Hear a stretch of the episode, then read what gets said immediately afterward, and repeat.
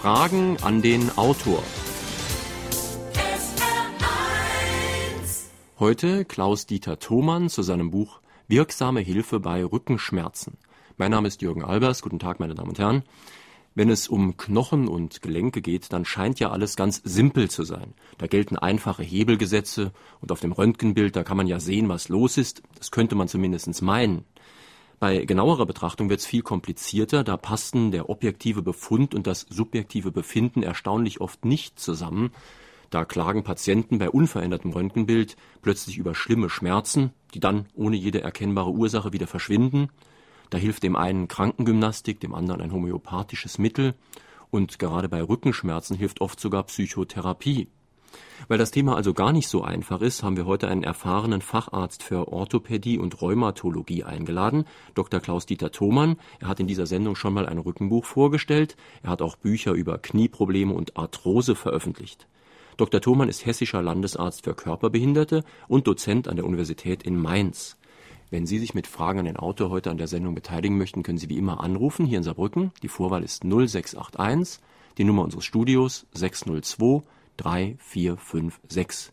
Ich wiederhole, Saarbrücken, dann 602 für den Saarländischen Rundfunk und der Reihe nach weiter 3456. Ja, Herr Dr. Thurmann, ich rechne heute Morgen mit zahlreichen Anrufen von direkt Betroffenen. Kann man denn eigentlich sagen, dass Rückenschmerzen in Deutschland so eine Art Volksleiden sind?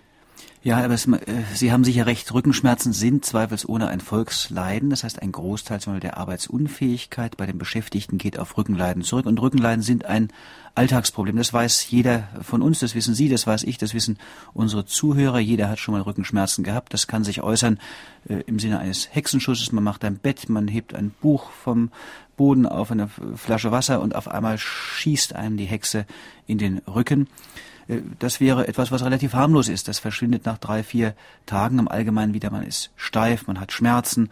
Äh, aber wenn man sich ein bisschen schont, äh, man soll sich ruhig bewegen, aber ein bisschen vielleicht die Wärmflasche auflegt, dann bessert sich das innerhalb einiger Tage ohne ernste Folgen. Es kann aber auch ganz anders sein. Es kann sein, Sie heben einen schweren Gegenstand an ähm, sie machen einen Fehltritt auf der Straße irgendwo, auf einmal kriegen sie ganz heftige Schmerzen und die Bandscheibe reißt anlässlich dieser dieses Ereignis. Es ist so, dass die Bandscheibe ja äh, die einzelnen Wirbelkörper miteinander verbindet. Die Bandscheibe ermöglicht, dass wir äh, uns bewegen können, dass die Wirbelsäule sehr mobil ist, aber gleichzeitig ist es so, dass diese Bandscheibe eben im Laufe des Lebens doch außerordentlich starken mechanischen Belastungen unterworfen ist und dann kann es zu einem Bandscheibenvorfall kommen. Der Nerv, der ins Bein ausstrahlt, wird gedrückt und es kann dann zu sehr, sehr ernsten und monatelang anhaltenden Schmerzen. Es kann sogar zu einer Lähmung oder Gefühlsstörung kommen. Das sind äh, zwei Wirbelsäulenerkrankungen, die eine harmlos, die andere nicht ganz so harmlos, äh, die viele Menschen trifft und natürlich die im Laufe des Lebens auch immer wieder mal auftreten. Also man kann sagen, Rückenprobleme sind sehr häufig und da wird ja als Ursache oft gesagt, dass wir heute eine sitzende Lebensweise haben. Wir sitzen ja jetzt auch eine ganze Stunde ja. hier, aber ich habe mich gefragt, ob die Ursache nicht eigentlich noch tiefer liegt, denn dass wir so viel sitzen und auch so viel unbeweglich sitzen, liegt ja wohl auch daran, dass wir weniger Körpergefühl haben und dem natürlichen Drang, mal aufzustehen, uns mal zu räkeln und so weiter, nicht mehr genügend nachgeben. Ich glaube, Sie haben recht. Sie haben recht, dass Sie sagen, dass die Ursache äh, tiefer sitzt. Das Sitzen ist ja letztlich nur ein Ausdruck auch, ich sag mal, unserer Kultur. Wir verdienen unser Geld oder viele Menschen verdienen ihr Geld im Sitzen, natürlich nicht alle, also die, die, die handwerklich tätig sind nicht so sehr, aber ich denke mal an die Büroarbeiter. Und wenn man sich dann überlegt, dass ähm, wir die gleiche biologische und genetische Ausstattung haben wie die Menschen vor 500 Jahren, vor 1000 Jahren, vor 2000 Jahren, die ja den ganzen Tag laufen mussten, die sich bewegen mussten, äh, dann sieht man, welche gewaltigen Veränderungen da sind. Ähm, trotzdem ist der Lage oder der Mensch in der Lage gewesen, sich auf diese sitzende Lebensweise überwiegend einzustellen. Aber was sicher ein äh, negativer Faktor ist, ist, dass unsere Muskulatur im Durchschnitt nicht so gut ist wie die Muskulatur der Menschen vor 500 oder vor 1000 Jahren, die eben eine viel, viel intensivere körperliche Tätigkeit ausgeübt haben. Und äh, wenn man das berücksichtigt, dass äh, das Sitzen auch dazu führt, dass wir eben einen Teil des Körpergefühls verlieren, das ist einfach so, wenn Sie immer auf unebenem Boden laufen, wenn Sie klettern müssen, wenn Sie steigen müssen, dann haben Sie, kennen Sie Ihre Muskeln. Zwar nicht von Namen her, aber Sie wissen, wenn ich das und das machen will, muss ich den und den Muskel anspannen. Und das sind Dinge, die wir in dieser Form oftmals nicht kennen. Und im Grunde genommen ist es so, dass wir uns das dann durch gymnastische Übungen oder durch sportliche Betätigung versuchen müssen, dieses Gefühl wieder zurückzugewinnen. Ihr Fachgebiet, die Orthopädie, heißt ja wörtlich übersetzt sowas wie richtige Kindererziehung. Das heißt, da spielt die Vorstellung von einer Körperschulung auch eine Rolle. Ja, die Orthopädie ist eine äh, Disziplin, eine medizinische Fachdisziplin, die ist entstanden, man kann sagen, den, mit den Vorläufern der französischen Revolution, mit der Aufklärung in Frankreich und äh, ein Priester früher Priester, der dann später, ich sage, heute würde man sagen, zum Arzt umgeschult hat. Nicolas Andry hat diesen Begriff äh, 1743 geprägt. Und das heißt nichts anderes übersetzt das gerade Kind. Und das Symbol der Orthopädie ist ein Bäumchen, das an einen Pfahl angeschlungen ist. Und das Anschlingen an den Pfahl soll garantieren, dass das Bäumchen gerade wächst. Das heißt, die Orthopäden sind eigentlich die, na, ich sage mal, so verstehen sie sich, die Garanten des geraden Wachstums, in Anführungsstrichen sagen. Und das Kind äh, oder auch den jungen Baum, den kann man ja vielleicht noch so anbinden und das hat auch noch Erfolg, aber Sie weisen in Ihrem Buch auch darauf hin, wenn der Baum erstmal älter ist, dann klappt das, das nicht kleiner, mehr. So. Dann geht das nicht. Und äh, wir haben etwas ganz Interessantes in der Orthopädie. Wir haben die Situation, dass äh, die Orthopädie früher eine, ja, ich sag mal, eine Kinderheilkunde für körperliche Erkrankungen gewesen ist. Es war wirklich eine Disziplin für Kinder und wir haben heute die Orthopädie ist eine, man kann fast sagen, eine Altersdisziplin. Wir beschäftigen uns heute mit den Arthrosen, mit Wirbelsäulenbeschwerden, äh, mit Leiden von Menschen im Allgemeinen im höheren Alter. Ich sage mal vielleicht ab dem 35., 40. Lebensjahr. Und früher waren Patienten über 20 waren in der Orthopädie eine absolute Rarität. Meine Damen und Herren, wir sprechen heute Morgen mit Dr. Klaus-Dieter Thomann zu seinem Buch Wirksame Hilfe bei Rückenschmerzen. Ein Buch aus dem Trias Verlag, Preis 29,80 Mark. Sie können, wie gesagt, anrufen und Fragen an den Autor stellen unter der Nummer Saarbrücken, dann 602 3456. Hier kommt der erste Anruf. Ich wollte den Autor fragen, was er von einer speziellen Therapie hält, wenn man einmal oder zweimal im Jahr wirklich mit Rückenschmerzen, ich habe jetzt wieder eine Woche im Bett verbracht, äh, äh, beschlagen ist. Ich habe also Schmerzen im unteren Teil des Rückens und das kommt ein bis zwei bis dreimal im Jahr unverhofft beim Heben, beim Laufen, beim Gehen. Es geht dann auch mit der Zeit wieder weg. Aber was kann man tun? Was kann da die Ursache, Ursache sein? Na, das ist eine schwierige Frage. Das ist wirklich eine schwierige Frage. Wäre schön, wenn eine Ferndiagnose so ähm, einfach wäre, aber vielleicht kann man doch ähm, so ein bisschen mit Wahrscheinlichkeit argumentieren. Offensichtlich liegt ja keine schwere Erkrankung vor, also kein Bandscheibenvorfall, der den Nerv so gedrückt hat, dass Sie eine Lähmung haben oder eine starke Gefühlsstörung, sondern ich sage mal mehr oder weniger in Anführungsstrichen normale Rückenschmerzen. Das heißt, wahrscheinlich ist, und von der Stimme würde ich sagen, dass sie na, vielleicht doch über 40 sind, wahrscheinlich spielt eine gewisse äh, Abnutzung der Wirbelsäule mit einer Rolle. Und es kann sein, zum Beispiel, dass eine leichte Bandscheibenvorwölbung in der unteren Lendenwirbelsäule vorhanden ist. Es kann auch sein, dass die kleinen Wirbelgelenke, wir haben an jedem Wirbelkörper vier Wirbelgelenke, die unsere Bewegung, man kann sagen, steuern und koordinieren, dass die etwas abgenutzt sind. Das heißt, man kann sich das vorstellen, dass die Gelenkflächen rau sind. Jetzt machen sie irgendeine Bewegung und äh, diese kleinen Gelenkfacetten äh, verkanten sich, blockieren. Das ist eine Möglichkeit. Die reizen Nerven, die in den Gelenkkapseln sind, oder eben diese leichte Bandscheibenvorwölbung drückt dann auf den Nerven. Dann kriegen sie einen ganz heftigen Schmerz und begleiten mit dem Schmerz verspannt sich die Muskulatur. Und das verschlimmert das Ganze. Das heißt, der Druck wird höher. Und wenn der Druck höher wird auf den Nerven, haben Sie mehr Schmerzen. was passiert? Sie äh, gehen den normalen Verpflichtungen aus dem Wege. Sie schonen sich, Sie wärmen. Damit entspannen Sie wieder die Muskulatur. Und jetzt geht der ganze Prozess rückwärts. Das heißt, die Muskulatur wird weicher. Sie wird entspannter. Der Druck auf den Gelenken, auf der Bandscheibe lässt nach. Der Druck auf dem Nerven lässt nach. Und dadurch kann man hoffen, so ist es offensichtlich auch bei Ihnen, dass nach äh, fünf, sechs Tagen, nach einer Woche das im Ganzen äh, wieder abklingt. Nun haben Sie mich natürlich äh, gefragt, was kann ich dagegen machen? Und das ist ja auch das Wichtigste. Eine Garantie dafür, dass Sie solche Beschwerden nicht bekommen, gibt es natürlich nicht, das ist klar. Aber man kann so rum sagen, je besser die Muskulatur ist, desto besser hat Ihre Muskulatur die einzelnen Wirbelkörper im Zaum. Das heißt, desto weniger Fehlbewegungen, unkontrollierte Fehlbewegungen gehen von der Wirbelsäule aus und desto geringer ist die Wahrscheinlichkeit, dass ein solches Ereignis eintritt. Also Tendenz wäre Bewegung, allgemein Muskelkräftigung, um zu versuchen, die Wirbelsäule zu stabilisieren. Mhm. Nun haben Sie ja gerade schon angesprochen, dass man nicht so genau über die Ferne vor allen Dingen feststellen kann, was der Hörer hat. Und ich denke, die Orthopädie ist ein gutes Beispiel für Möglichkeiten und Grenzen der Medizin. Denn wenn der Hörer jetzt zum Arzt ginge und der würde ihn lange genug untersuchen, würde er mit tödlicher Sicherheit irgendeine Abweichung vom Ideal finden, ist ja fast immer ein Bein kürzer als das andere und irgendeine Abnutzung findet man im bestimmten Alter eigentlich immer. Und dann denkt man, man hat jetzt die Ursache gefunden, aber ganz so einfach ist das ja nicht. Nein, Herr Albers, und wir sind, wir haben uns vorhin in der, im Vorspann der Sendung unterhalten, wir sind froh, dass wir beide keine Computertomographie unserer Wirbelsäule haben, denn wir wissen nicht, ob wir einen Bandscheibenvorfall Und das macht uns insofern von der Sorge äh, frei, dass, dass wir an einem Bandscheibenvorfall leiden. Die, äh, Sie sprechen etwas ganz Wichtiges an damit. Die Medizin und speziell die Orthopädie versucht, subjektives Befinden, das heißt das, was man spürt, Schmerz oder auch Nicht-Schmerz, auch gutes Befinden, Beschwerdefreiheit, äh, in Beziehung zu setzen mit technischen Untersuchungsmethoden, mit einem Röntgenbild oder mit einer Computertomographie, mit einer Kernspintomographie. Das ist natürlich richtig im Krankheitsfall. Ich sage mal so, Sie haben einen Patienten, der eben, eine, wir kommen auf das Beispiel zurück, der eine Lähmung im Bein hat. Das heißt, der Fuß schlappt herunter beim Laufen, er hinkt. Das ist ein Zustand, der so nicht bleiben kann. Der ist ein Behindert natürlich sehr, sehr stark. Sie müssen die Ursache suchen. Jetzt sehen Sie einen großen Bandscheibenvorfall und vielleicht, oder nicht vielleicht, bei einer Lähmung wird der Arzt sagen, das ist ein Grund zur Operation. Und der Patient entschließt sich, man operiert das und die Lähmung geht zurück und er ist geheilt. Das ist etwas ganz Hervorragendes. Diese technischen Untersuchungsbefunde helfen uns.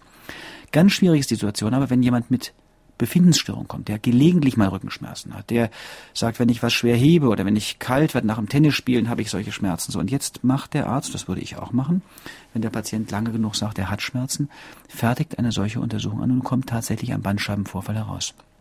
Und wenn ich vorhin sagte, dass wir beide froh sind, dass wir nicht wissen, wie unsere Wirbelsäule aussieht, dann ist diese, diese Befundmitteilung an den Patienten etwas, was ihn fast zu einem Kranken stempelt ich habe einen Bandscheibenvorfall. Das ist nachgewiesen, ich kann schwarz auf weiß sehen, der Arzt bestätigt mich das. Und das belastet die Gesundheit in den, möglicherweise in den nächsten Jahren, wenn er auch, ich sag mal, vielleicht ein bisschen auch wieder mal besorgt ist um die Gesundheit, äh, etwas schwerer nimmt und das Ganze nicht vergisst. Und das kann ihn dann krank machen. Mhm. Wir dürfen und wir wissen, das ist das Problem, wir wissen eben nicht, ob diese Beschwerden von diesem von dieser Bandscheibenvorwölbung kommen. Es können auch andere Ursachen mit dabei sein. Vor allen Dingen, wenn es ihm vielleicht zwei Wochen später besser geht, Ganz genau. hat sich an der Bandscheibe ja nichts verändert. Nichts geändert, gar nichts geändert. Oder äh, beste Beispiele sind für mich äh, Röntgenaufnahmen, auch wenn ein, es gibt Menschen, die haben ein Röntgenbild, das sieht, ich sage es mal in Anführungsstrichen, scheußlich aus. Scheußlich insofern, dass äh, die Bandscheiben völlig zerrüttet sind, schmales Knochen reibt auf Knochen und die sind lebensfroh und haben keine Beschwerden und äh, man hat das Röntgenbild vielleicht gemacht nach einem Sturz auf dem Po im Auslösen einen Wirbelkörper gebrochen. So stellt man das fest und sagt das und dann fragen sie, haben Sie einmal Rückenschmerzen? Und ich habe überhaupt nichts, ich, ich spüre überhaupt nichts. Und sie haben Menschen, die haben eine völlig röntgenologisch völlig intakte Wirbelsäule. Sie machen noch eine Computertomographie völlig intakt und äh, die klagen fürchterlich über Schmerzen, immer über Rückenschmerzen. Und äh, wir können, das ist eigentlich das Fazit äh, dessen, was ich gesagt habe, wir können den technischen Untersuchungsbefund und das Befinden nicht immer oder sehr, sehr häufig nicht in Übereinstimmung Einstimmung bringen und es sei wirklich davor gewarnt, dass man zum Beispiel einen Bandscheibenvorfall als eine dauerhafte Behinderung annimmt. Fragen an den Autor Dr. Klaus-Dieter Thomann zu seinem Buch Wirksame Hilfe bei Rückenschmerzen. Und zwar möchte ich gern wissen, bei welcher Sportart am häufigsten Rückenschmerzen vorkommen. Ja, wahrscheinlich eine junge Dame, die mich das fragt. Äh, bei welcher Sportart kommen die meisten Rückenschmerzen vor? Hm. Eine ganz ähm, schwierige Frage. Ich kann das so, ich muss Ihnen das sagen, obwohl ich äh, sehr viele Sportler auch betreue, ich kann Ihnen das so ähm, gar nicht sagen. Ich würde es andersrum sagen. Ich würde andersrum sagen. Ich würde sagen, dass jemand, der sich sportlich nicht betätigt, der also auch kein Körpergefühl hat und sie entwickeln beim Sport ein Körpergefühl, weil ihre Muskulatur besser wird, dass der oder dass diejenigen häufiger unter Rückenschmerzen haben. Also wenn wir Jugendliche nehmen, die äh, irgendwo in einem Sportverein sich engagieren oder in ein Fitnessstudio gehen oder äh, Radfahren oder Schwimmen oder so etwas, ähm, oder auch Aerobik machen, die haben weniger Beschwerden, äh, haben weniger häufig Beschwerden als Jugendliche, die gar nichts machen, die also eher passiv sind, die extrem viel Fernsehen und sowas und, und die auch, wo man den Eindruck hat, die wissen eigentlich gar nicht, was man mit dem Körper und welche schönen Dinge auch man mit dem Körper anfangen kann. Die Frage, die Sie stellen, die äh, geht auch ein bisschen weiter. Die, was ja dann bei den, vielleicht bei Ihnen nicht, aber was bei älteren äh, Patienten von mir oft eine Rolle spielt, ist, wenn sie dann Rückenschmerzen haben und sie wissen selbst auch, dass die Bewegung ihnen gut tut, dass sie fragen, was ist denn die ideale Sportart, um Rückenschmerzen, um Rückenschmerzen vorzubeugen. Ähm, und da bin ich in der gleichen Schwierigkeit. Ich sage dann immer, was sollen sie nicht machen, wenn er abnutzt? Sie sollen nicht Gewicht heben, das ist wichtig, also wie man so die Gewichtheber sieht. Sie sollen nicht Trampolin springen, das ist etwas. So, und dann fängt es aber schon wieder an, dann ist ein älterer Herr, eine ältere Dame von 50, die sagt, ich reite, ich bin begeisterter Reiter, soll ich weiter reiten? Das gibt doch Stöße. Und dann sage ich, schauen Sie mal, wie sind Sie bisher zurechtgekommen? Ich würde also keinem 50-Jährigen mit Rückenschmerzen empfehlen, jetzt das Reiten anzufangen. Aber wenn der oder diejenige eben 10 oder 20 Jahre reitet, sie hat eine entsprechende Körperkonstitution und sie hat nichts, was jetzt dagegen spricht, also irgendeine schwere krankhafte Verletzung, machen Sie es doch weiter. Oder wenn ein Fußballer kommt mit 35 oder ein, äh, ja, ein, ein Jogger oder so etwas, dann würde man eigentlich dazu raten, erstmal den Sport weiterzuführen. Und ich sage eigentlich eher, suchen sich eine Sportart aus, die ihnen Freude macht, bei der sie sich entspannen können und abschalten können vom täglichen Leben. Und dann werden sie es auch relativ häufig machen. Und die Frequenz, die Häufigkeit, in der sie den Sport ausüben, das ist wiederum ein ganz, ganz wichtiger Faktor für eine Vorbeugung. Man kann natürlich sagen, dass jeder Sport irgendeinen Risikobereich hat, wo man dann zumindest ein bisschen aufpassen muss. Der Rennradfahrer legt oft den Kopf in den Nacken, was nicht gut ist auf Dauer, der Brustschwimmer auch. Und wie gesagt, wie Sie schon gesagt haben, Gewichte heben, vor allen Dingen, wenn man sie nach oben stemmt, ist ja logisch, dass das die Wirbelsäule belastet. Während andere Sportarten verhältnismäßig harmlos sind, wenn jemand nicht gerade kaputte Knie hat, kann wohl jeder laufen. Und da kann man eigentlich gar nichts Richtig, sagen. Ganz genau, ganz genau. Hören wir noch eine Frage. Bitte. Ist es möglich, dass durch Fehlhaltung der Wirbelsäule Schmerzen und in den Gelenken von Armen und Beinen entstehen, die über lange Monate, vielleicht Jahre anhalten? Und was meint der Autor, wie man dagegen vorgehen könnte? Ja, ist eine sehr interessante Frage. Vielen Dank. Die Frage, wie weit kann eine Fehlhaltung, wenn ich es richtig interpretiere, eine Fehlhaltung der Wirbelsäule sich auf die Gelenke auswirken? Hm, das ist äh, insofern wichtig, wenn Sie eine Position haben, die so ist, dass Sie einen sehr starken Rundrücken haben und eine schwache Muskulatur, dann ist die Tendenz, dass der Oberkörper sich nach vorne beugt. Wenn der Oberkörper sich nach vorne beugt, heißt das, dass der Kopf ja, wenn man gerade ausgucken will, in den Nacken genommen werden muss. Das ist das eine. Und das zweite, ähm, dass der Schwerpunkt sich verändert. Das heißt, wenn der, äh, das ist gerade bei älteren Menschen, die ein gewisses Übergewicht haben, der Schwerpunkt verlagert sich nach vorne. Nun kann das, so kann man nicht immer laufen, sondern man wird versuchen, äh, ein Mensch, der sich stark nach vorne beugt, wird versuchen, das zu kompensieren. Das heißt, er muss eine leichte Beugung in der Hüfte und in, der, in den Knien einnehmen und das wirkt sich oder kann sich auf die Gelenke auswirken. Genauso gut können sich auch, äh, kann sich zum Beispiel eine Arthrose, also ein Gelenkverschleiß in der Hüfte, auf die Haltung der Wirbelsäule auswirken. Also wenn Sie zum Beispiel denken, das Bild eines alten Menschen, der mit einem Stock geht. Normalerweise geht ein älterer Mensch mit einem Stock nicht so sehr, weil die Wirbelsäule krumm ist und der Schwerpunkt nach vorne verlagert ist, sondern weil die Hüfte eine Beugeposition hat. Und wenn die Hüfte gebeugt ist, dann muss der Oberkörper dieser Beugung folgen. Das heißt, er beugt sich nach vorne. Und das ist natürlich schwer so zu laufen. Das geht praktisch. Deswegen braucht man den Stock, um das Gewicht am Stock abzustützen. Die Frage, was kann man machen bei Fehlhaltung der Wirbelsäule? Ich bin ein Gegner der, ähm, ich sag mal, militärisch äh, einwandfrei straffen Haltung, in Anführungsstrichen, gesetzt. Ähm, wir kennen das aus den, äh, ich sag mal, als Haltungsideal vom Nationalsozialismus auch äh, doch ähm, sehr propagiert und von Militärs zu allen Zeiten. Aber zweifelsohne ist natürlich die aufrechte Körperhaltung etwas, was insofern positiv ist, als Sie dazu die Rückenmuskulatur anspannen müssen. Sie müssen die Bauchmuskulatur anspannen. Und das sind Faktoren, die die Wirbelsäule tatsächlich entlasten. Also wenn jemand eine Wirbelsäulenfehlhaltung hat, wird man versuchen, mit einer gezielten Krankengymnastik eine, ich sage mal, Muskelkräftigung zu erreichen. Und äh, es wird sich sicher in vielen Fällen ermöglichen lassen, auch eine Haltung zu verbessern. Und gleichzeitig sollten die Gelenke in die Behandlung mit einbezogen werden. Und die kann man dann auch von der Beweglichkeit her verbessern. Wenn Sie von Fehlhaltung sprechen, dann muss man natürlich auch sehen, dass das was mit Körpergefühl, aber auch mit Psyche zu tun hat. Es ist ja ganz offensichtlich, wenn ich bedrückt bin, depressiv, da sagt ja schon das Wort, ich bin runtergedrückt. Andererseits gilt jemand als hochnäsig, der sich dann also sehr weit aufrichtet. Und bei uns in Deutschland zumindest gilt eine Haltung oft schon als affig, die man auch als stolz oder selbstbewusst bezeichnen könnte. Ja, das ist ganz, ähm, ganz interessant.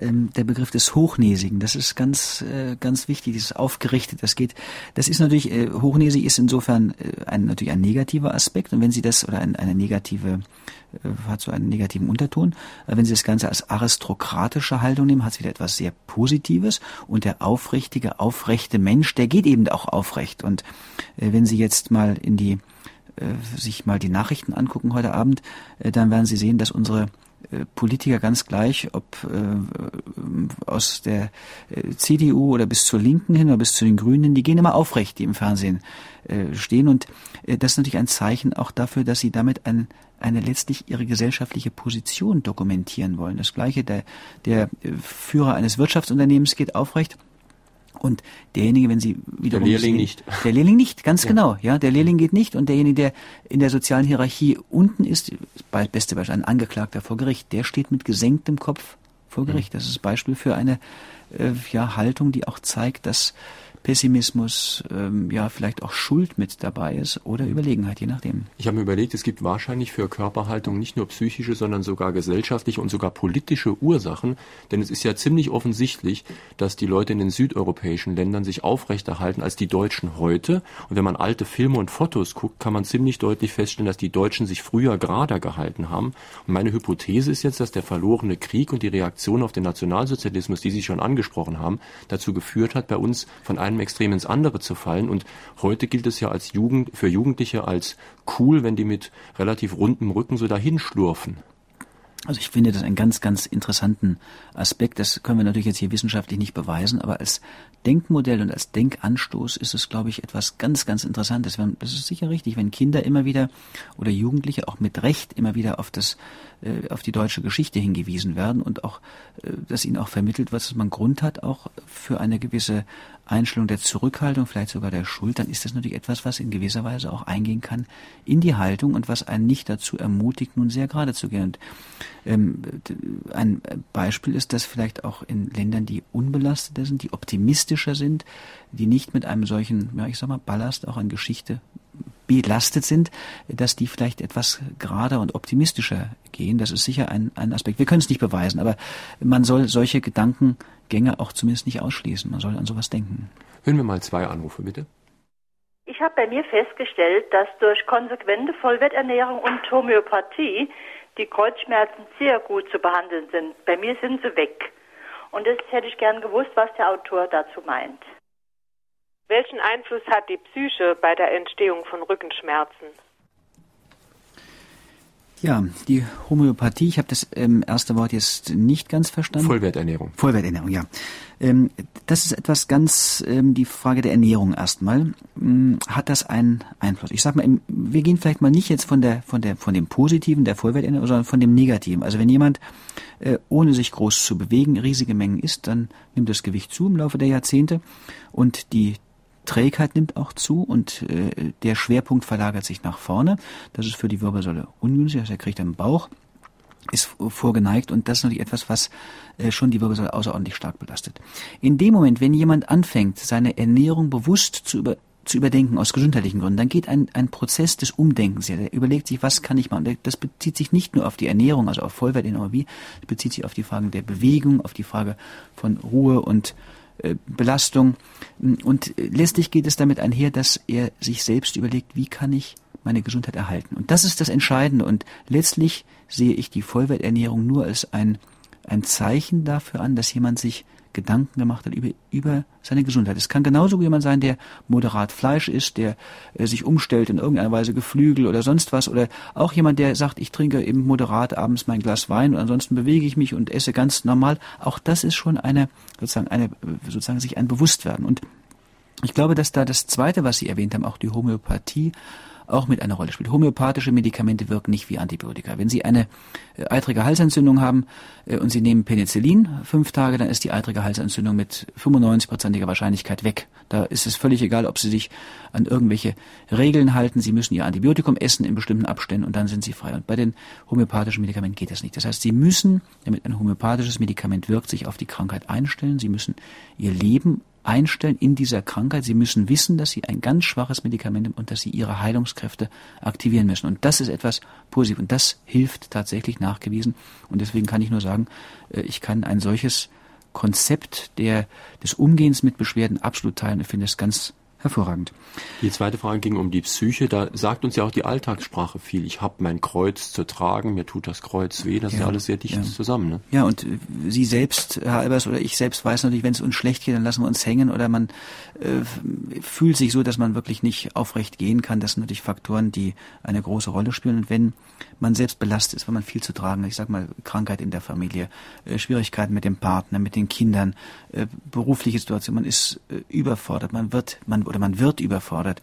Man kann Belastungen nicht in dem Maße abbauen, in den Griff bekommen, dann wirkt sich das aus und mhm. wir fühlen uns schlecht. Das ist einfach ein, und diese Erfahrung macht jemand, dass man diese Erfahrung macht, ist äh, richtig und man muss eigentlich dazu stehen und dieses sich schlecht fühlen kann sich eben nicht nur auf die Seele auswirken, sondern kann auch Rückwirkungen auf den Körper halten. Man lässt den Kopf hängen und das sind alles Faktoren, die, die, das zu wissen, dass so etwas vor sich geht, das ist wichtig. Und man muss, meine ich, dazu stehen. Man muss sagen, mir geht's schlecht und ich lasse meinen Kopf hängen und ich gehe gebeugt und ich, mich hat das Schicksal gedrückt. Und ich glaube, in dem Moment, wenn man das macht, wenn man dazu stehen kann, dann gibt es die Möglichkeit, dass man einen Ausweg findet. Man ist verspannt, auch, auch diese Spannung, die auf einen ausgeübt wird, die kann einen zermürben.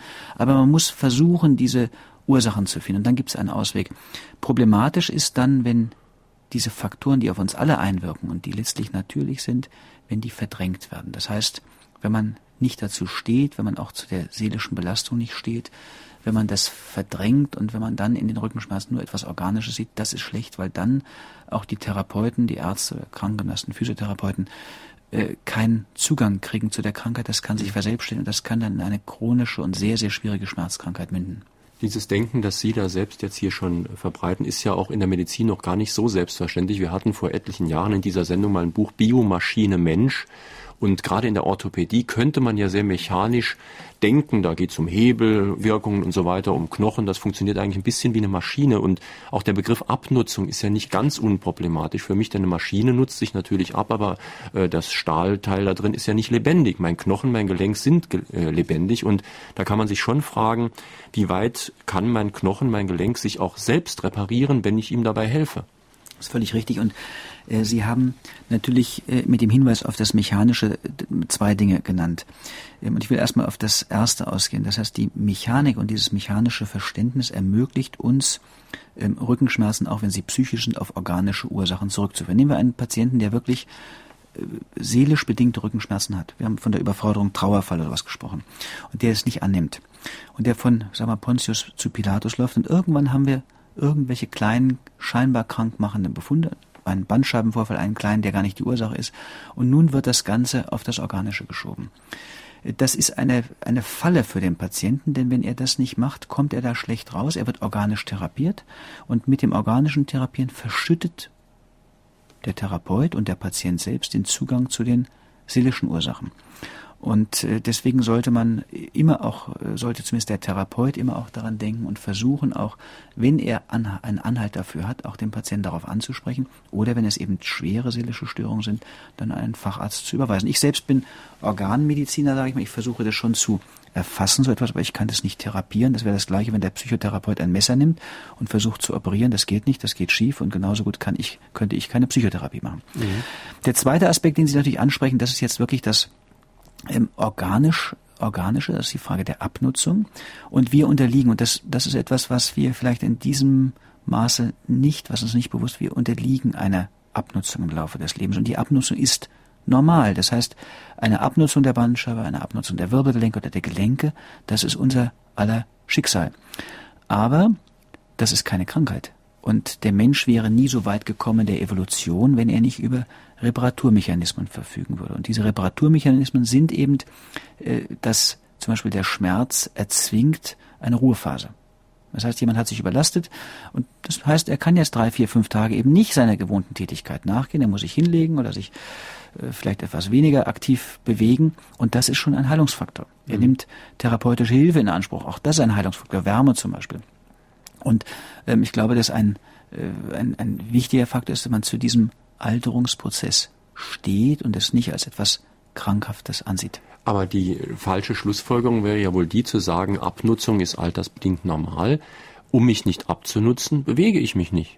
Das wäre nur eine absolute Katastrophe. Das wäre natürlich, die, das liegt ja erstmal nahe, Sie haben völlig Eben. recht. Aber äh, was würde denn passieren oder was passiert, wenn Sie sich äh, ins Bett legen? Sie haben eine, ein typisches Beispiel, Sie haben eine schwere Grippe und Sie sind also absolut bettlägerig 14 Tage und Sie haben vorher einen schönen, kräftigen äh, Muskel, ist am allerbesten zu sehen und äh, Sie liegen jetzt und äh, Sie müssen nur 14 Tage liegen und Sie werden merken, dass Ihre Muskulatur viel schwächer geworden ist. So, und nicht nur die Muskulatur wird schwächer, sondern Ihr Knochen wird schwächer. Und das beste Beispiel, wie Sie haben vielleicht gestern oder heute die äh, Berichte gehört oder im Fernsehen gesehen über diese neue Raumstation, die installiert wird. Und eines, viele medizinische Experimente gemacht und man weiß heute, dass eines der wesentlichsten ähm, Effekte einer Raumfahrt eine rasch eintretende Osteoporose ist. Es ist nichts anderes als der Beweis dafür, dass es falsch ist, sich ins Bett zu legen. Das heißt, sie müssen sich bewegen und in dem Moment, wenn sie sich bewegen, ist es so, dass sie auch die Funktion ihrer Gelenke und der Wirbelsäule erhalten. Das heißt, die Knochenosteoporose muss man ja mal ein bisschen übersetzen. Die Knochen werden einfach schwächer, dünner. Ganz genau, sie werden schwächer. Also die Osteoporose ist die Abnahme der Knochenkalksalzdichte und der Bältchenstruktur. Eine gefürchtete ähm, Veränderung, ich sage mal extra nicht Krankheit, eine gefürchtete Veränderung bei vielen Menschen, die jenseits des 40. Lebensjahres sind, aber oftmals eine völlig unbegründete Erkrankung. Man muss sagen, dass die Osteoporose bei weitem überschätzt wird. Man kann ja die Knochendichte messen, aber diese Messungen sind, äh, selbst wenn sie exakt durchgeführt werden, oftmals nicht orientiert an äh, Vergleichsgruppen. Also wenn Sie zum Beispiel eine äh, Dame haben, die 50 ist und die ein Gewicht hat bei 1,60 Meter von 53, 54 Kilo, also sehr schlank ist, dann hat die natürlich 30 Prozent weniger Knochen als eine Dame, die bei gleicher Größe eben 20 Kilo mehr wiegt. Also ein, sagen wir, etwas mehr vielleicht als das Durchschnittsgewicht hätte, weil der Knochen mehr tragen muss. Das heißt, man muss selbst das immer in, äh, sozusagen in Relation setzen zu dem, was man macht. Und selbst der Knochen reagiert auf Belastung, indem er halt, wenn er belastet wird, wohl in, gemerkt in einem positiven Sinne belastet wird, sich auch verstärkt. Völlig klar, verstärkt sich. Und ähm, das beste Beispiel ist, wenn Sie Sportler äh, haben, natürlich, die haben einen sehr kräftigen Knochen, bis ins hohe Alter hinein. Wenn Sie also an jemand, der ist völlig egal, was er mal über spazieren geht oder über Ruder oder sonst irgendwas, hat eine ganz andere Knochenstruktur. Und äh, wie stark die wie Belastung äh, sozusagen den oder wie sehr Belastung den Knochen fördert, äh, kann man sehen an Beinamputierten. Also ich habe sehr viele Beinamputierte untersucht aus dem Zweiten Weltkrieg, die 50 Jahre lang auf einem Bein gelaufen sind und zu gutachterlichen Zwecken, da macht man eine Röntgenaufnahme des Beckens manchmal, um zu sehen, ob eine Arthrose Hüfte da ist. Und dann sehen Sie, dort, wo das Bein belastet ist, der, die ganze Beckenhälfte kräftig, wie bei einem gesunden, oder noch kräftiger. Und dort, wo die Amputation ist, das heißt, er ist mit einer Prothese gelaufen, ist die Knochenstruktur fast durchsichtig, da ist der Kalksalzgehalt geringer, völlig klar. Für die Prothese, äh, da kommt weniger Last drauf und der Knochen muss schwächer sein. Er braucht nicht so stark, sondern der, der Körper denkt sehr ökonomisch und den Knochen, den er nicht benötigt, den baut er ab. Das heißt, derjenige, der sich nicht bewegt, der kriegt seine Osteoporose, völlig klar, weil der Körper sagt, wir brauchen gar nicht so viel Knochen, das ist Ballast und Ballast wird abgeworfen. Dr. Klaus-Dieter Thomann zu seinem Buch Wirksame Hilfe bei Rückenschmerzen. Wie bewertet der Autor die Heilmethode der Osteopathie und kann Rückenschmerzpatienten in ambulanten Schmerzzentren geholfen werden? Sind hier die Fachärzte für Anästhesie wirklich die richtigen Ansprechpartner? Ja, die Osteopathie ist ein äh, nicht schulmedizinisches ähm, Heilverfahren. Wenn ich das richtige, ähm, richtig interpretiere, gehört also auch die kraniosakrale Therapie dazu, bei der Therapeuten über Verschiebungen der ähm, einzelnen ähm, Schädelanteile versuchen, Auswirkungen äh, auf den Gesamtorganismus äh, oder die Wirbelsäule auszuüben. Mhm. Ich kann, ähm, ich sag mal so, ich gehe mal aus von den Erfahrungen, die Menschen, Patienten gemacht haben, die ich kenne und da muss ich sagen, dass die ähm, die Erfahrungen, die gemacht worden sind, außerordentlich positiv gewesen. Das heißt, die sagen mir alle, mir hat das geholfen und ähm, vielleicht habe ich da eine besonders positive Auswahl kennengelernt. Ich selbst habe ein bisschen ähm, einen gewisse Zweifel. Ich glaube schon, dass es wirksam ist. Bin mir aber nicht sicher, warum es wirksam ist. Äh, ich kann so diese Theorie der Verschiebung der äh, der äh, Schädelschuppen nicht nachvollziehen. Äh, ich glaube eher, dass es die intensive Zuwendung ist, die da zu einem äh, zu einer Wirkung äh, verhilft. Also im Rahmen des der, Ber der Glaube hilft Berge zu versetzen, aber nicht nur der Glaube, sondern die Zuwendung. Wann kriegen Sie äh, so viel Zuwendung von einem Therapeuten? Wenn ein mein Wartezimmer voll ist und Sie kommen mit Rückenbeschwerden zu mir, dann werde ich Ihnen sagen, was das ist, werde versuchen, das zu erklären. Wir werden sprechen über die Therapie und dann sind Sie aber im Allgemeinen äh, auch nach einer Viertelstunde äh, ist der nächste Patient dran. So und ein Osteopath kann das nicht mehr. Der Osteopath, der braucht eine halbe Stunde, eine Stunde. Das heißt, er beschäftigt sich mit Ihnen, der ist viel besser in der Lage, aus zeitlichen Gründen auf Sie einzugehen ähm, der ähm, wird sie entlasten von vielen Dingen. Und ich glaube, dass das eine ganz wirksame, die Zeit und die intensive Zuwendung ein wirksamer Faktor ist für viele, viele Heilverfahren. Und dann ist es, muss ich sagen, ist es gut. Dann ist das Heilverfahren gut. Warum soll man das nicht machen? Warum mhm. soll man nicht was unschädlich und äh, ein solches nicht schulmedizinisches Heilverfahren nehmen? Die Frage der ambulanten Schmerztherapie durch Anästhesisten ähm, ist ein ähm, bei Patienten mit einer Schmerzkrankheit oder ähm, schwersten Schmerzstörungen ein außerordentlich sinnvolles Verfahren, was man absolut befürworten kann. Ähm, ich möchte es aber wirklich einschränken auf die Patienten, die an schweren und nicht sonst anderweitig nicht beeinflussbaren Schmerzen äh, leiden, weil sie ja nur für eine relativ kurze Zeit Erleichterung bekommen. Das heißt, es wird ein lokales Anästhetikum, vielleicht mit Zusatz von Cortison, an den Nerven oder in den Spinalkanal gespritzt und damit erhalt, erhält derjenige, der es bekommt, eine zeitweilige Linderung. Und das kann natürlich schon eine wesentliche Verbesserung der Schmerz- oder der Lebensqualität bedingen. Das ist aber kein Verfahren, was auf die große Mehrheit der Menschen mit Wirbelsäulenbeschwerden zutreffen könnte. Wie ist die richtige Haltung auf dem Fahrrad? Ich sitze also ziemlich gerade, weil wenn ich den nach vorne gebeugt bin und den Kopf in den Nacken nehme, bekomme ich Rückenschmerzen. Jetzt sagt mir jeder passionierte Radfahrer, dass das die falsche Haltung ist, wenn ich gerade auf dem Fahrrad sitze. Ja, also eine sehr interessante Frage. Und wenn ich Ihnen jetzt sage, äh, ich weiß es nicht, dann sind Sie mir wahrscheinlich böse oder nicht böse, aber dann sagen Sie, was hat er überhaupt für eine Ahnung? Ähm, also die Tour de France wird man bestimmt nicht gewinnen, wenn man gerade oder senkrecht auf dem Fahrrad sitzt. Ganz genau. Und ich bin nun auch nur ein passionierter Radfahrer und passionierter Rennradfahrer. Habe das also erst vor zehn Jahren entdeckt, aber mache das mit einer außerordentlichen Liebe. Und äh, nach allen Theorien, die wir haben, äh, ist das Rennradfahren schlecht, weil sie den Kopf überstrecken. Äh, der Dr. Albers hatte das gerade schon angedeutet. Also eigentlich etwas, was schädlich ist. Und normalerweise sollte man aufrecht fahren. Ähm, ich selbst habe aber, ich fühle mich, seitdem ich Radfahre, viel, viel besser und viel, also habe keine Rückenbeschwerden und viel gesünder. Und ich glaube, dass das auch das Rennradfahren eine außerordentlich günstige Wirkung hat auf die Muskulatur, weil sie ja, wenn sie äh, auch die Berge hochfahren oder etwas schneller fahren, dann müssen sie die gesamte Rückenmuskulatur anspannen äh, und es kommt zu einer guten Entwicklung der, der Rücken, Rückenstreckmuskulatur, auch der Rumpfmuskulatur und der, um der Schultermuskulatur. Das Ganze gilt, meine ich, und jetzt kommen wir doch Ihrer Frage wieder etwas näher, gilt aber nur äh, für Menschen, die eine gesunde Wirbelsäule haben.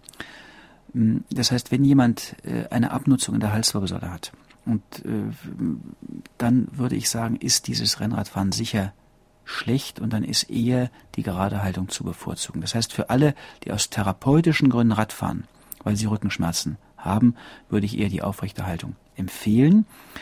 Und äh, wenn jemand sagt, na, ich will es sportlich probieren, dann kann er es machen. Wenn er aber Beschwerden bekommt, sei es Ohrensausen, Rauschen oder äh, Schwindelgefühle irgendetwas, dann muss man sagen, dann ist das Rennradfahren mit Sicherheit nichts äh, für den Betreffenden.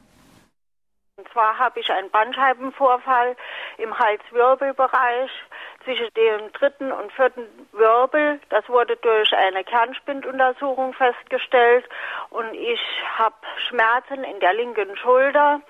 Ich hätte jetzt nur mal gern gewusst, welche Sportart ich nachher, wenn das Ganze sich beruhigt hat, halt äh, weitermachen kann. Im Moment kriege ich Akupunktur beim Orthopäden.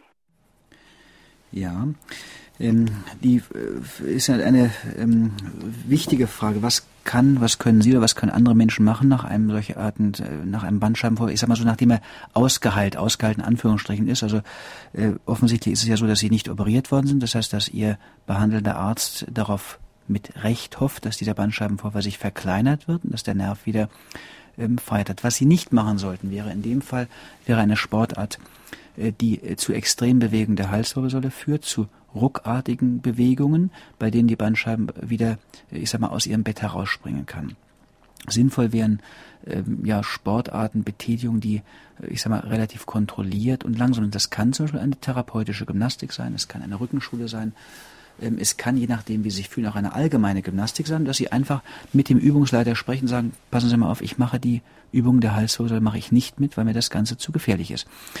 Ähm, ansonsten alle anderen Sportarten, auch die die Halswirbelsäule nicht belasten. Und wenn Sie mich jetzt fragen, was ist das, das lässt sich, müssen Sie es ausprobieren. Sie müssen gucken, äh, Sie werden ohnehin keinen Hochleistungssport machen, sondern Sie müssen gucken, was macht mir Freude, wodurch habe ich eine gewisse ja, Verbesserung der Lebensqualität und dann schauen, vertragen Sie es. Und das merken Sie sehr, sehr schnell. Toll finde ich ja, dass die Hörerin überhaupt fragt, was kann ich machen und nicht sagt, was kann der Arzt machen.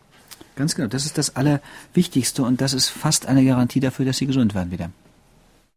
Sie sprachen vorhin von Wärmeflaschen auflegen. Nun sind ja handwerklich Tätige von der Arbeit beim Kunden mitunter etwas geschwitzt und äh, steigen dann anschließend ins Auto, bei dem die Sitze vor allem im Winter eisig kalt sind.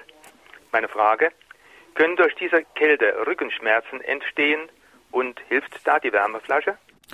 Ja, also das, ähm, ich glaube schon, wenn Sie also Handwerker sind und Sie haben, müssen häufig das Auto wechseln oder Vertreter oder wie immer auch und, und müssen in, das, in den kalten Sitz hinein, dann ist das schon etwas, was äh, sich ungünstig auswirken kann. Müssen ja immer denken, der, die Wirbelsäule bekommt oder die Muskulatur bekommt immer diesen Kältereiz, die spannt sich reflektorisch an und aber im gewissen Alter sind äh, Abnutzungen da und man kann sich vorstellen, dass durch dieses verschiedentliche Anspannung, dieses unphysiologische Sitzen, also das nicht natürliche Sitzen, äh, dass Beschwerden auftreten. Also ich muss Ihnen sagen, dass in so einem Fall tatsächlich eine Sitzheizung auch im Auto sinnvoll sein kann. Ähm, Gerade wenn jemand auf der Baustelle arbeitet im Kalten und, und dann doch häufig raus und rein muss.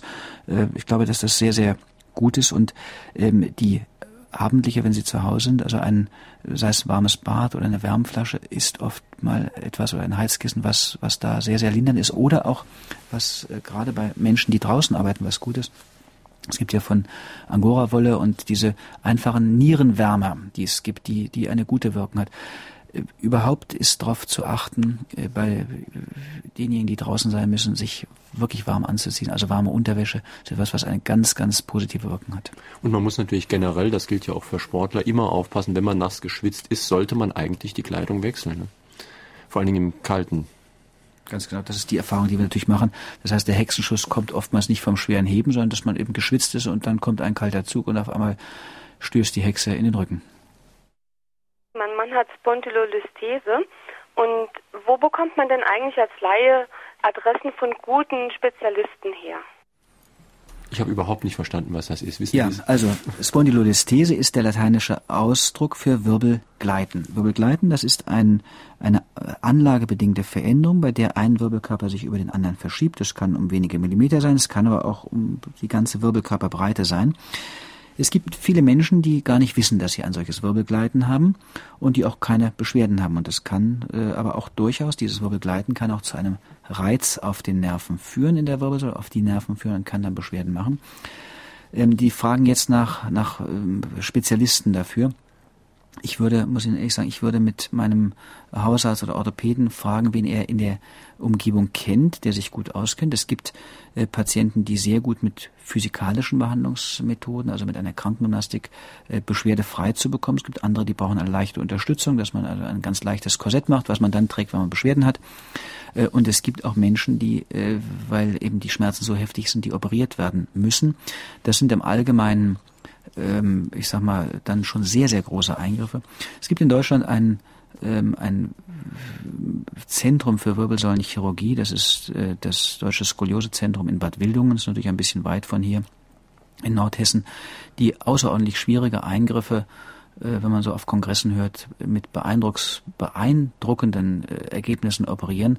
Aber man muss wirklich sagen, das sind ähm, ist auf wenige Spezialfälle vorbehalten und ich bin überzeugt, dass auch in den großen Kliniken hier in ihrer Umgebung derartige Eingriffe, wenn es dann notwendig gemacht werden, gut durchgeführt werden. Nur weil Sie gerade einen relativ schwierigen Fachbegriff erklärt haben, in Ihrem Buch sind auch einige Begriffe, die sehr bildlich sind.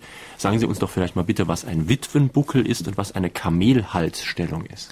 Ja, ein Witwenbuckel, das ist natürlich ein ganz ähm, respektloser Ausdruck äh, für eine Rundrückenbildung des älteren Menschen und speziell der älteren Frau.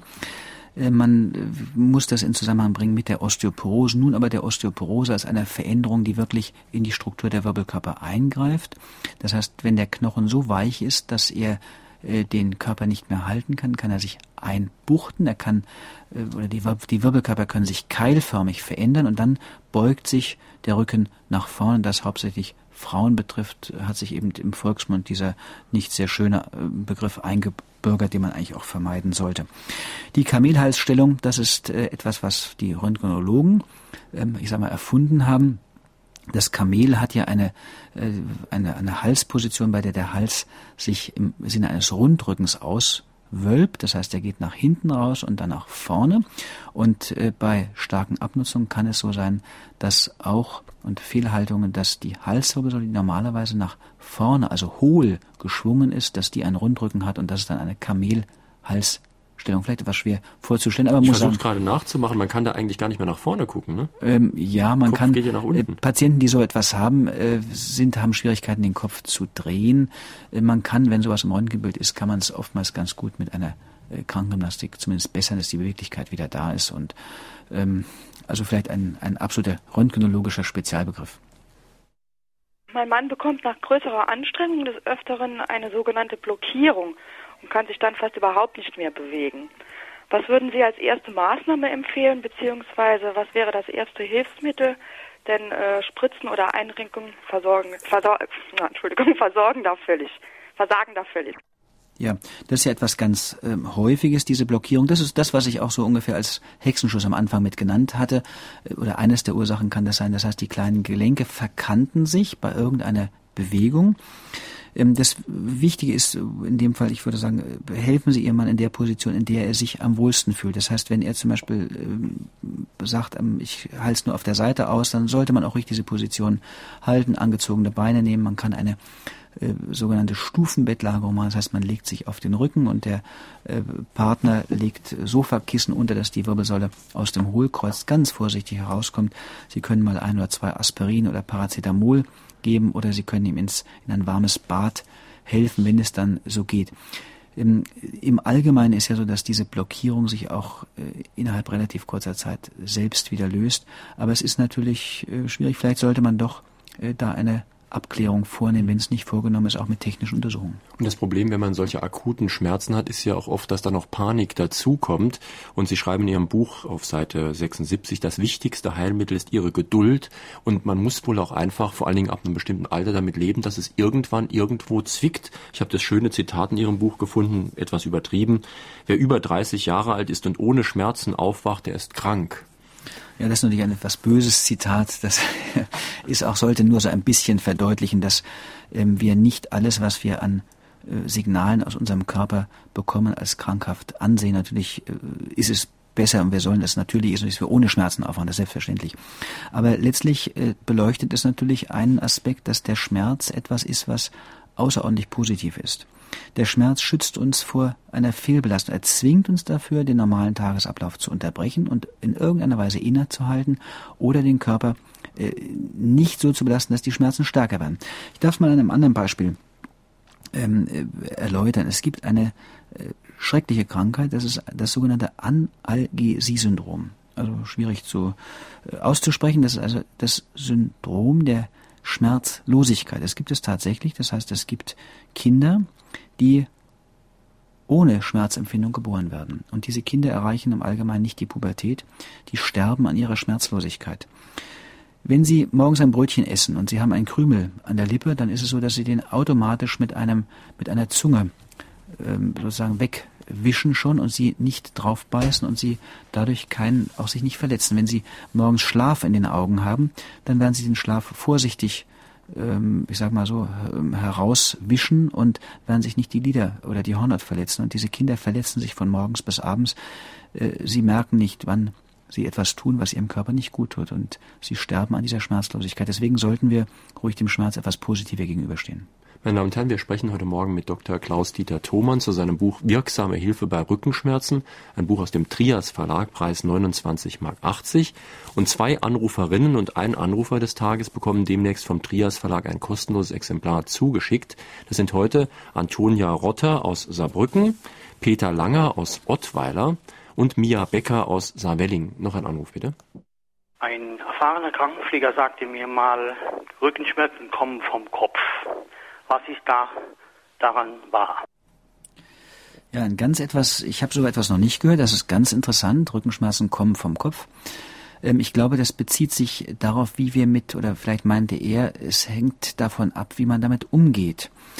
Ähm, das ist für, für all diejenigen, ich sag mal so, für die Alltagsbeschwerden trifft das, glaube ich, zu. Das heißt, dass wir wissen, dass so etwas uns treffen kann dass es keinen Schutz darf, keinen absoluten Schutz dafür gibt und dass wir letztlich mit diesen Schmerzen leben müssen und das nicht als etwas Dramatisches ansehen. Und das ist das, was wahrscheinlich gemeint ist, vom Kopf kommt.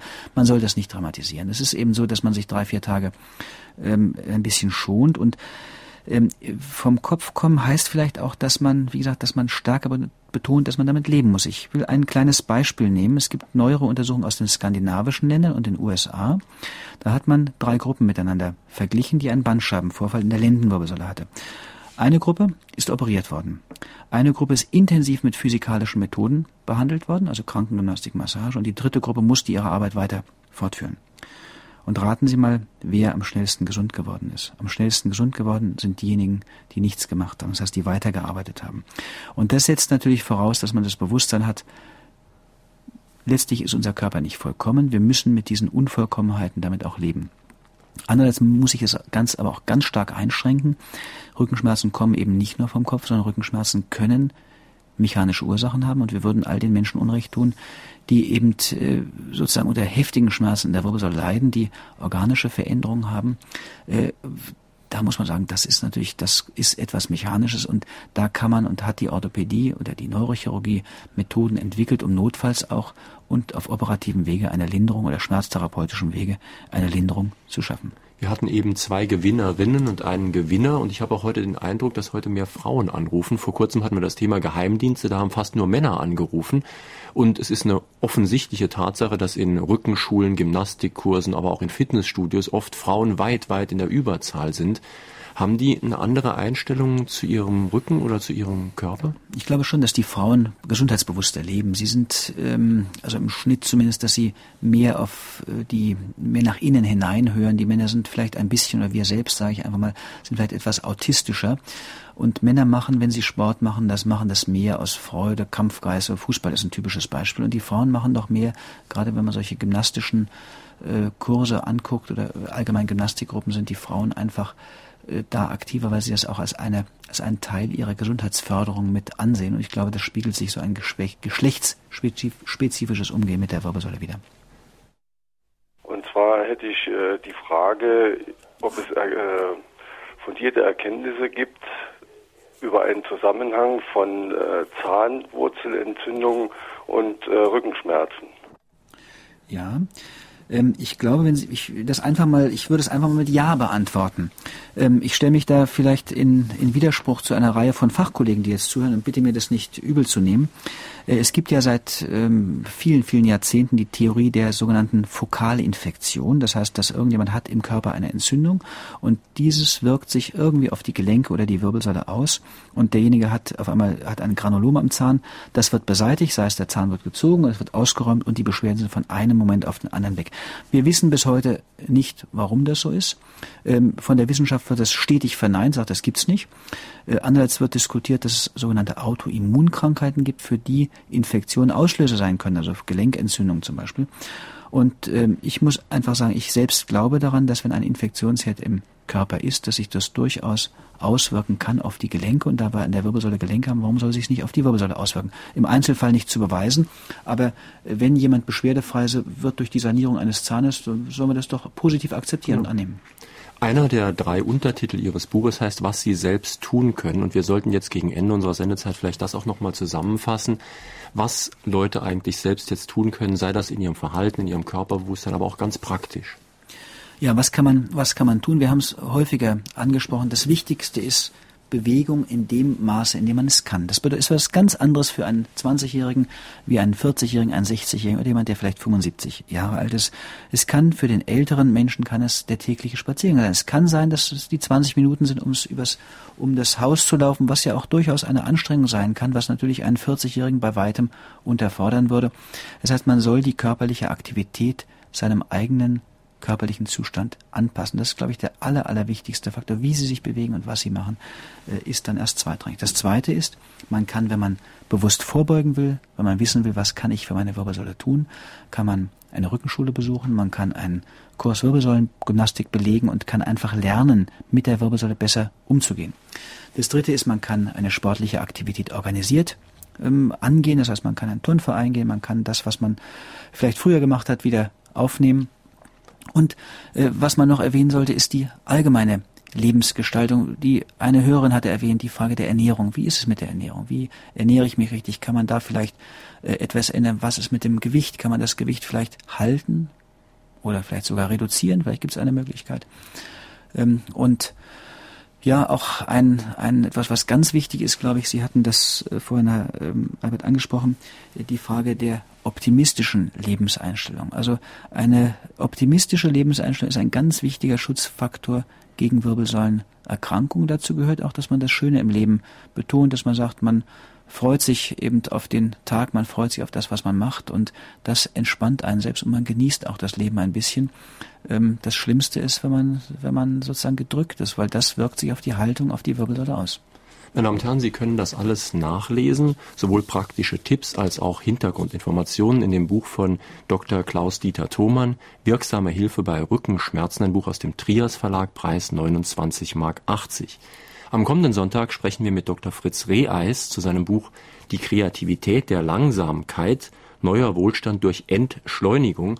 Und wir wollen da über einige Widersprüche sprechen. Zum Beispiel, dass bei uns ja alles immer schneller wird und trotzdem jeder sagt, der Herr habe keine Zeit. Überall wird rationalisiert, wie das so schön heißt, aber kaum irgendetwas wird vernünftiger, was ja rational eigentlich heißt. Ganz im Gegenteil, wir haben immer mehr Arbeitslosigkeit, Krankheiten, auch Naturzerstörung.